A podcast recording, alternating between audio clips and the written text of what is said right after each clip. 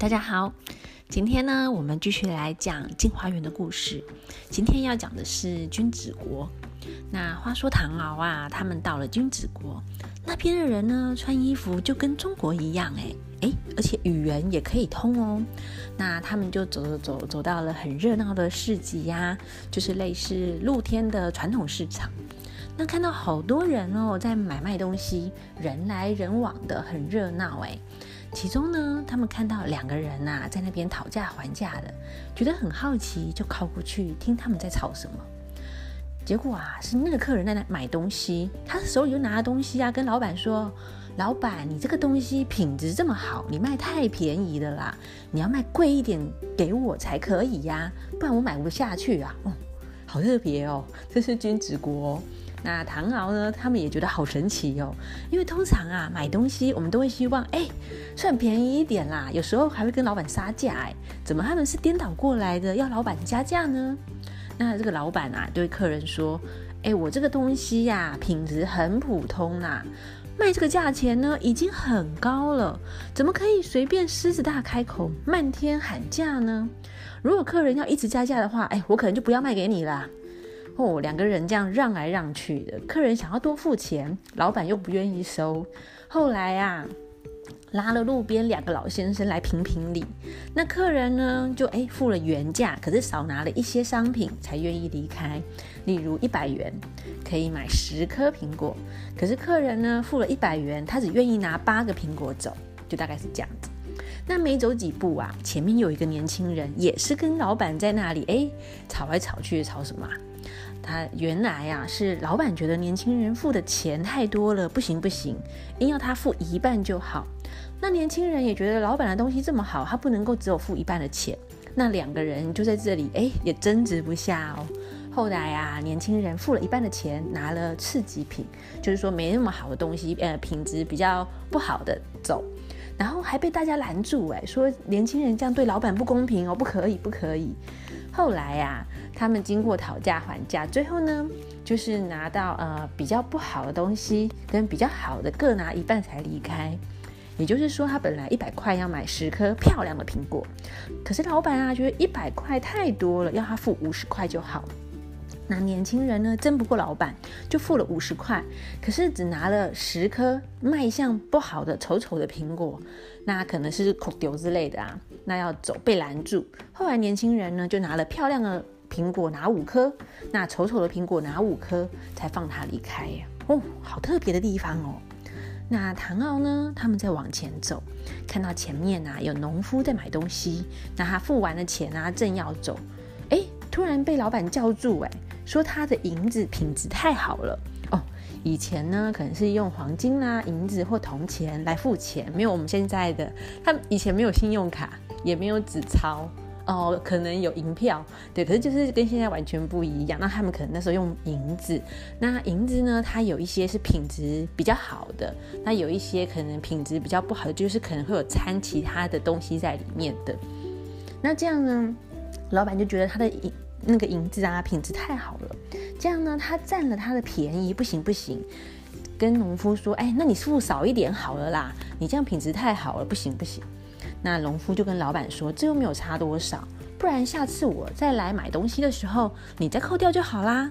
老板说，不行不行啊，去年哦，有个先生也是这样，多付了钱啊，都存在我这里，说下次啊来买东西的时候再抵掉，结果到现在一直都没有来，哎。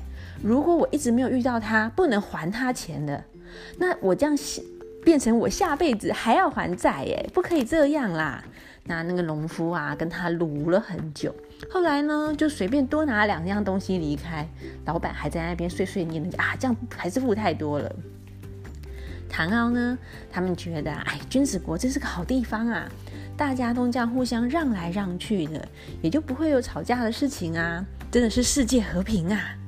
那这个时候啊，前面走来两位温文儒雅的老先生哦，就是看起来哎，感觉好像嗯，就是很有礼貌，然后一看呢，就是有身份地位的人。他们啊，刚好对看的时候呢，就互相拱手举个躬，哎，问个好。那这两位老先生呢，就问唐敖，哎，他们是从哪里来的？啊原来是中国啊。老先生就说啦：“听说中国啊，哎，注明一下，那个时候的中国呢，它是指唐朝武则天的时代哦，那是个很棒的国家。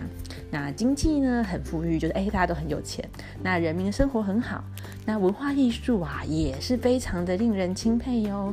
例如有很多唐诗啊，有名的唐诗等等，那还有很多圣人哎。”很难得在这边呢，他们觉得可以遇到中国来的人，哇，好难得哦，就很热情的邀请唐敖他们去他家喝茶聊天呢。哎，我不知道你们出去玩的时候会不会就是跟当地人聊天，然后可能聊一聊之后，哎，就去人家家里聊天了。哦，这个真的是很特别的经验，对不对？我以前有遇过，哎。那是很久以前我去冰岛玩的时候，那就是也是跟当地人聊天。那因为其实，在冰岛呢，我们东方人可能很少，那可能就聊一聊天。后来他真的邀请我们去他家吃饭哦，好特别哦。好，那我们回来，那这两个老先生呢，原来是君子国的闲散进士。哎，什么叫闲散进士？大概就是像国王的咨询顾问一样啦。他可能就是。不用每天来上班，那国王有事情的时候，哎，就去征询他的意见。那他们两个呢，很喜欢中国的文化，跟唐敖啊，他们请教一些中国的事情。可是这里很有趣哟，虽然呢，他们觉得中国呢是个文化大国，可是啊，也提出很多不合理的地方，例如像在中国呢生小孩，好会有满月啊、周岁的活动。那就会宰杀鸡鸭鱼羊啊，宴请大家。他们觉得不合理，庆祝小孩的诞生，怎么会要去杀这些动物呢？而且又听说啊，在中国请客人吃饭的时候，通常会准备很多很多食物，往往啊大家都吃不完，这样不是很浪费吗？还听说呢，中国啊有缠足的习惯。哦，缠足啊是个很可怕的事情哦，嗯，就是。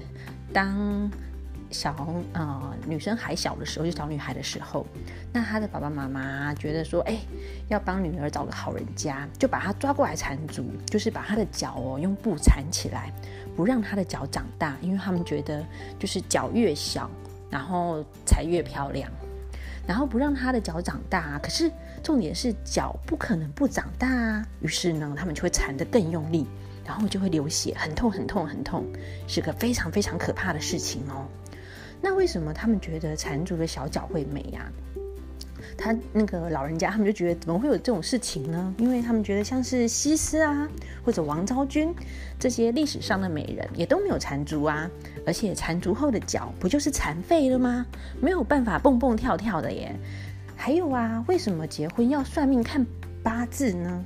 难道只有属龙的人命比较好吗？他们提出一大堆问题哟，结果啊，唐敖他们也哎被问的说不出话来，因为好像哎好难反驳，我也不知道为什么，就是习惯啊，我们的习俗就是这样。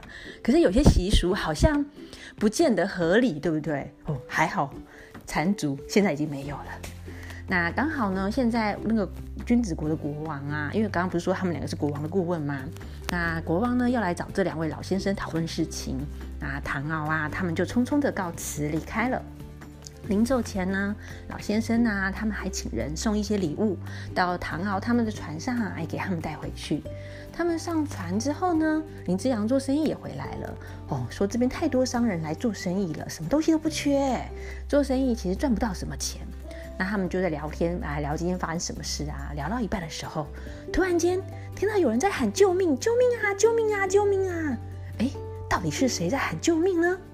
嗯，未知后事如何？哎，且听下回分解。我们就下回分解，拜拜。